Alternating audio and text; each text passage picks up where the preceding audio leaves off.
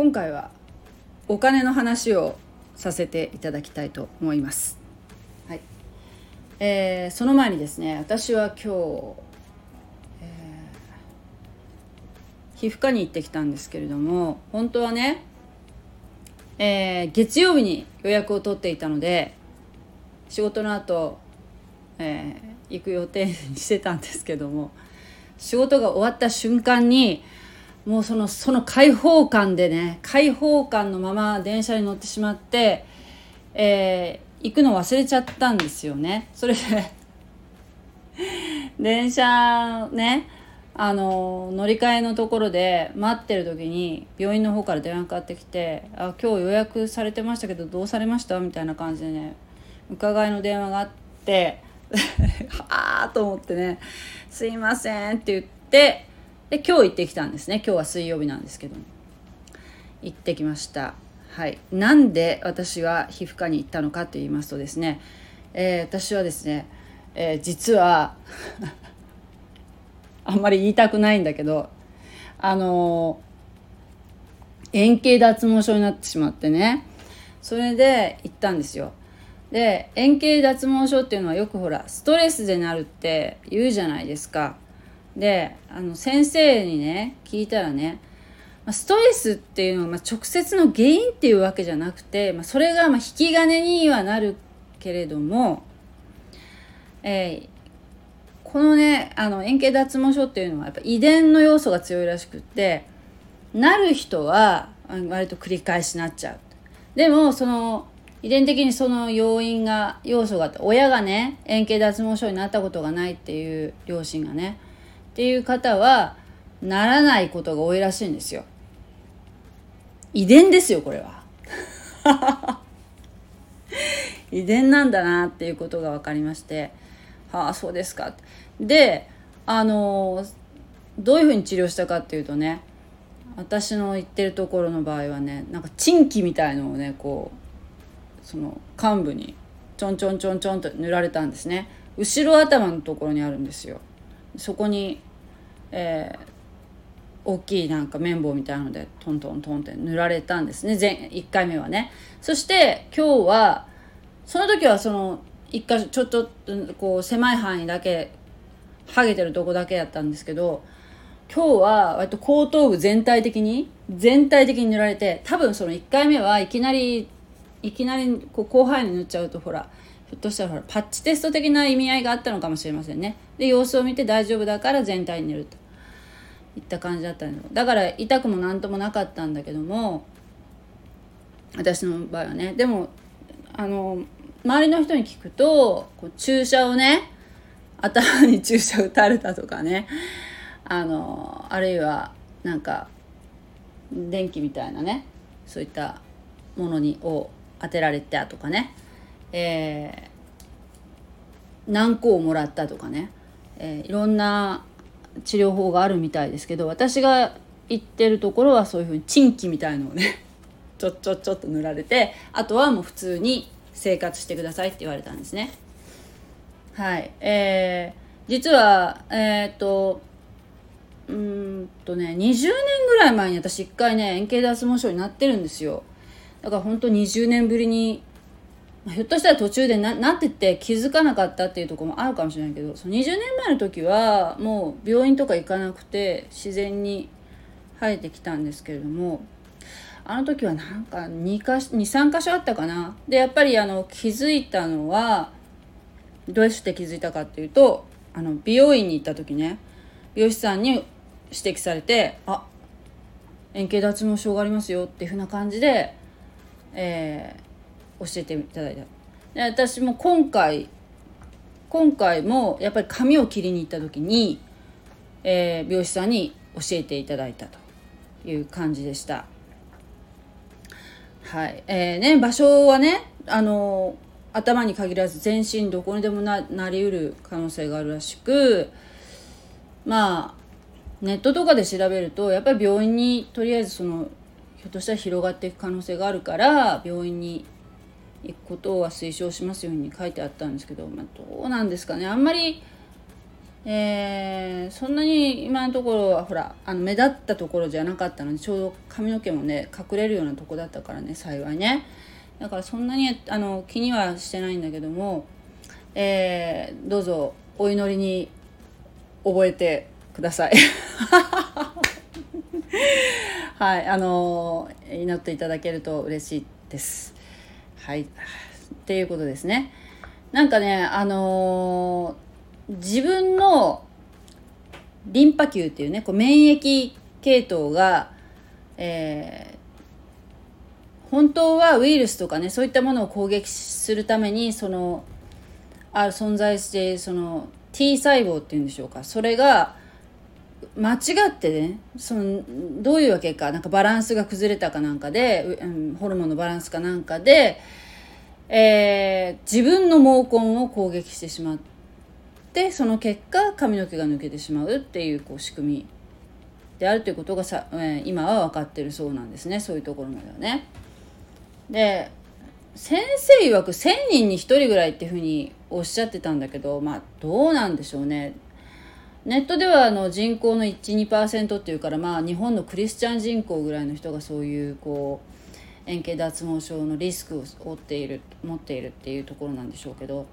であの私がその行っている病院ではやっぱ月月にね100人ぐらい円形脱毛症の症状を持たれてる方が訪れるとおっしゃってました。別にそうやって調べて行ったわけじゃなくてあたまたまうちのあの職場のねから行きやすいところだったからそこに行ったんですけれどもまあそうやってねあの人には言わないけれどもそうやってこう悩んでるとかねやっぱりちょっとどういうこあの円形脱毛症で 悩んでる方とかもいらっしゃるのかなというふうに思ったんですけれどもね。はい。まあね。私あの抗がん剤で全部毛という毛がもう抜けたっていう経験をしているので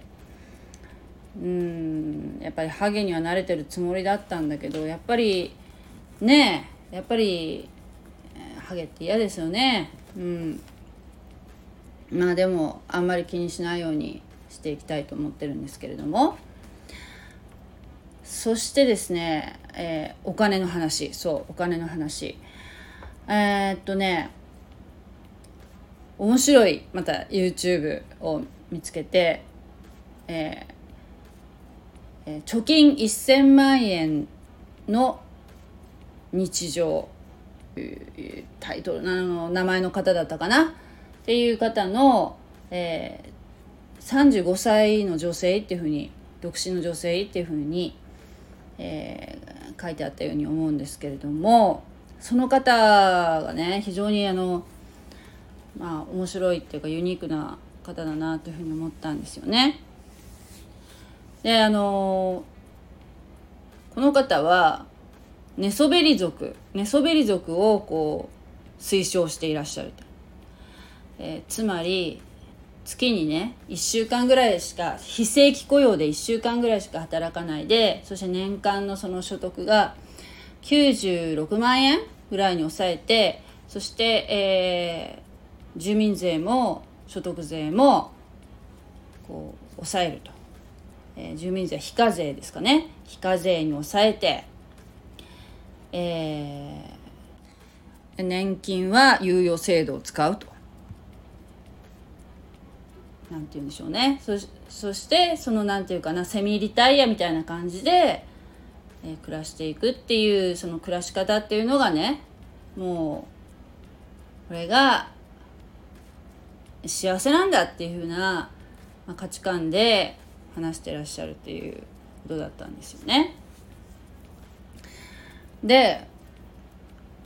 まあ、間違っちゃいけないっていうのがこの方っていうのは別にその怠けたりするのがを仕事をしないしたくないからとかそういうふうなことを推奨している方ではないっていうのがねこの方のねすごいな面白いなと思ったところなんですけどもあのねあのまあ、35歳ってまだ若い方なんだけども20代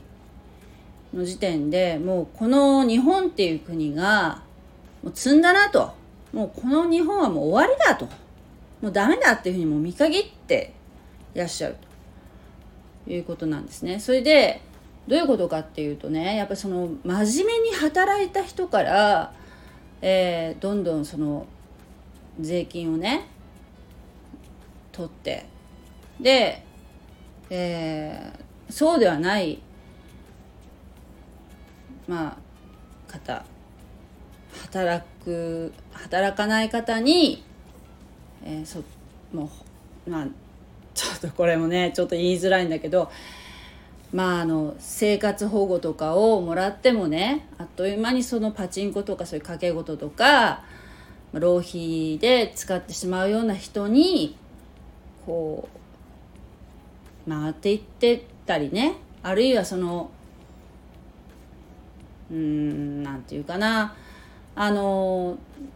まあそういう勤め人っていうのは働いたらそこからもう給料から税金とかもう年金も健康保険料ももう天引きされるからもう自分たちでどうすることもできないんだけどそこの部分はね。だけどあのすごい今取られるわけですよ。もうここまたねあのなんてあの雇用保険とかもさもうあのどんどんその引かれる量がね増えてるように言うとすごく感じるんですよね。じゃあお給料は上がったかっていうとそうでもないんだけどあのなんかすごくややっぱりこんなに取られるんだっていうようなあ感じはやっぱりする、うん、確かにするんですよ。ね、でその労働者からそうやって搾取搾取っていう言い方したらいけないけどわっと取られてしまう。だけどこれがまたねあれなんだけどあの例えばほら株とかああいったものにはほらあの控除税税金の免税金の免除とかするシステムあるじゃないですか。積み立て NISA とか非課税とかいうね非課税ですっていうような売りの。ああいうふうにこうなんで株は非課税とかいうそのメリットあるのにそのなんでその一生懸命働いてるその労働した分の対価であるお給料からの天引きっていうのがどんどん増えてるんだというこの世の中の矛盾ですよね。そして、えー、働かないでまあ、いろんな理由があって働かない方もいる。この,、まあ、この方の曰く、えー、母子家庭と高齢者以外の方っていう方にその生活保護っていうのが言ってるっていうのがもうすごくやっぱその憤りを覚えてるらしいんですねこの方はね。うん。っていうこの何て言うかな世の中の何て言うんでしょうこう矛盾というか不不条理な不条理なところかな、うん、っていうのを、えー、まあ考えられてそれでもう真面目に働くのがもうバカバカしくなった。という論理で、まあこのまあ、この寝そべり族に自分はもう寝そべり族になるというふうにおっしゃってるわけですよね。だから、まあ、まとめて言うとね何て言うかうん、まあ、自分がうんこの方は決して真面目に働くことをを拒否しているわけじゃなくて世の中がもうそういうふうに働いても働いてもがっつり取っていかれてしまう。っていうところにやっぱその、えー、矛盾を感じてだったら自分は株をやったり株の配当を受けたりあるいはあもう非課税になるように収入を抑えて、えーつつましくつつましい中でもやっぱちゃんときちっとやりくりをしていけばこれだけ豊かな生活ができますよっていうふうなことをまあ体現されて、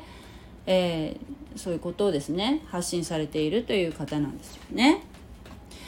でやっぱりその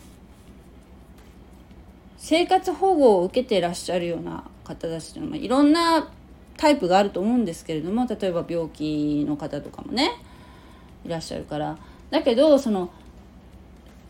じゃあその病気が治って社会復帰しました。でも生活保護はもうその一番その大変な時期を乗り越えたらもうそこから脱却してまた普通に社会生活に戻っていくっていう風な人っていうのがねまあそのそのな社会に帰っていくまでのその相互扶助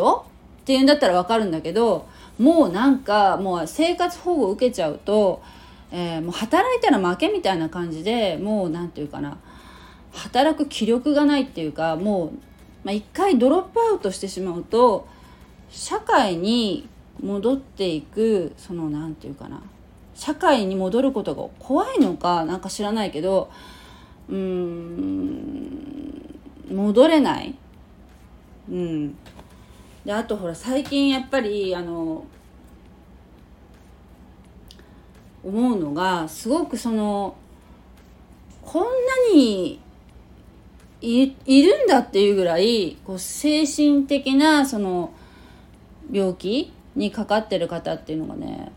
もうすごく表に出てきてるわけじゃないですか。で何でも例えば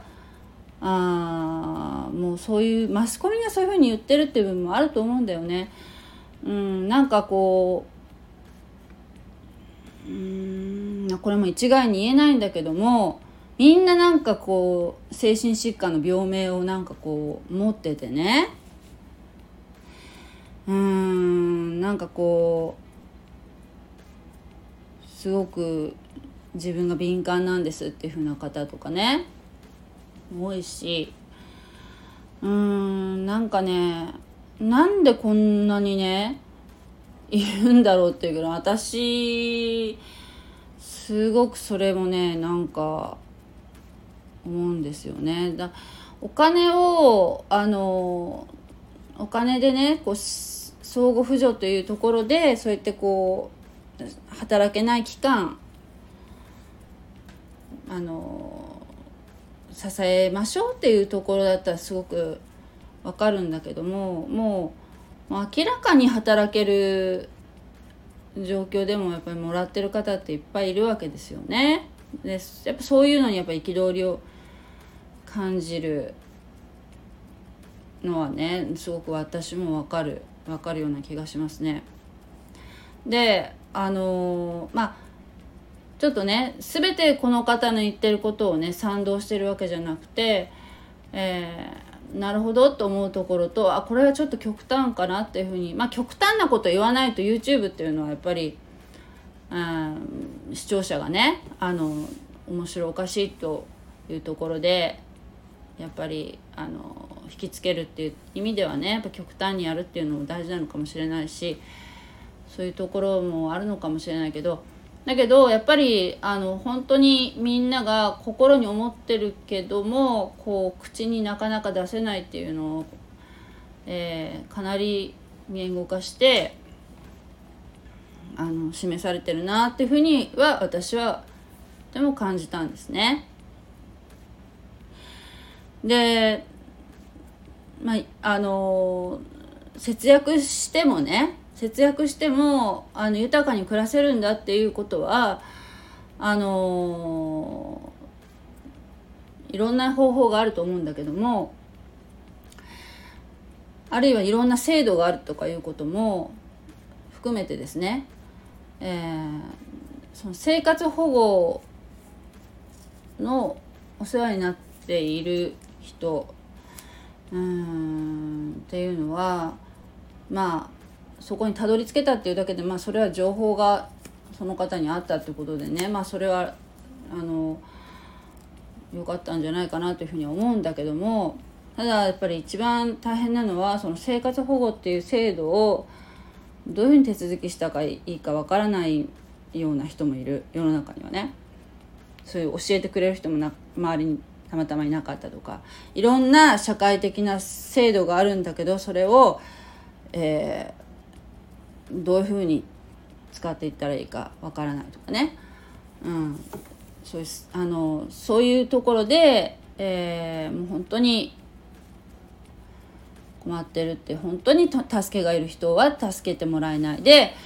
えー、ぜもう全明らかに働けるような人がいつまでもねそうやってもらってるっていうこの世の中のね矛盾ですよね。うん、そういったこうモヤモヤしたところがですねやっぱりその世の中っていうのはつきものなのかもしれないけどもこういうふうにこう、まあ、いろいろ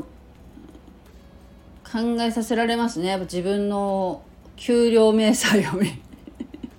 見てもね。確かにその健康保険に関しては私はもう本当に前私も YouTube の動画で上げたことがあるんですけど健康保険っていうのは日本のねその健康保険っていうののおかげで私はその高額なねああいうがんの治療っていうのがですねちゃんとあの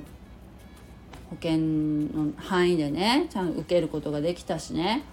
本当にあんな大変な手術なのにこんな金額で私はあのね手術していただけたんだ治療していただけたんでこんなにたくさんの薬使ってるのにっていうふうに本当にね、えー、やっぱりその制度に感謝したしましたねその時。で本当にあの私は特にがん保険っていうの入ってなかったけれどもその健康保険っていう制度によってですねもうほとんどそんなにあのダメージ受けずにね経済的にもまあ月々支払う額は大変な額ですけども。であとはそうねあの前働いてた仕事から今のね仕事に移る時にもそういうこう、えー、介護のね資格をね、えー、取る勉強もねその雇用保険というねところでね、えー、勉強することができた。ということも本当にあやっぱりありがたいなっていうふうにその時は思いましたからあながちそのこうやってお金がねその給料から全然平時にね取られてっていうのもやっぱいざいざっていう時にやっぱり助けられるってことは身をもって知ってるので、えー、全く無駄っていうことはないと思うんだけどもただやっぱりその額がね結構な額だからね。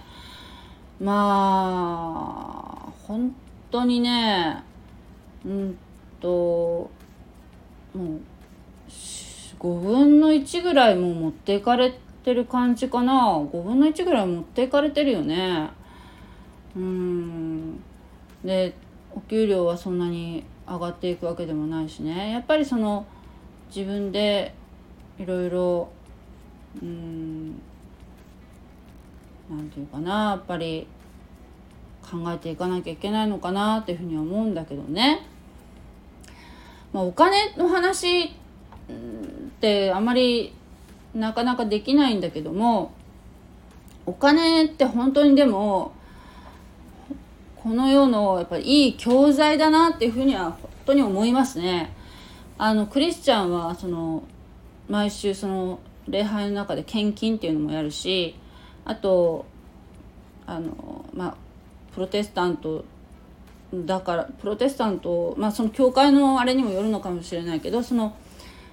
収入の10分の1まあ10分の1じゃなくてもいいんですけどね別に。いいんですけどもその神様にその自分が得たその恵み恵みからの一部をね感謝を持ってお返しするっていう、えー、その献金ということもするし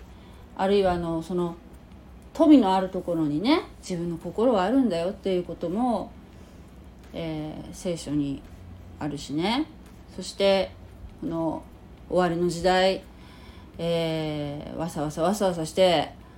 えー、いるけれどもだけどまあ落ち着いてね生活しなさいっていうふうなことも、えー、イエス様はねおっしゃってるし落ち着いてね自分の仕事をきちっとするっていうことも大事だしね自分のことを助けられる自分を自分で食べさせることができる人はもう自分でねそうやって生活をきちっとしていくってこと大事だしそして、えー、どうしてもねその身寄りがなかったり、えー、病気であったりそういった方はね教会はね、えー、そういう方を助けていかなきゃいけないしそういう相互扶助とかねいう意味でもねあのお金っていうのは本当にねあの繰り返しになるけど本当にいい教材なんじゃないかなというふうに思う。どういうふうに考えていくかっていうのはねどういうふうに使っていくかそのその使い方とかでやっぱりそのイエス様ってこう見ておられるんじゃないかなっていうふうにも思うしね。はい、えー、という感じで今日も取り留めのない話になりましたけれども。まあ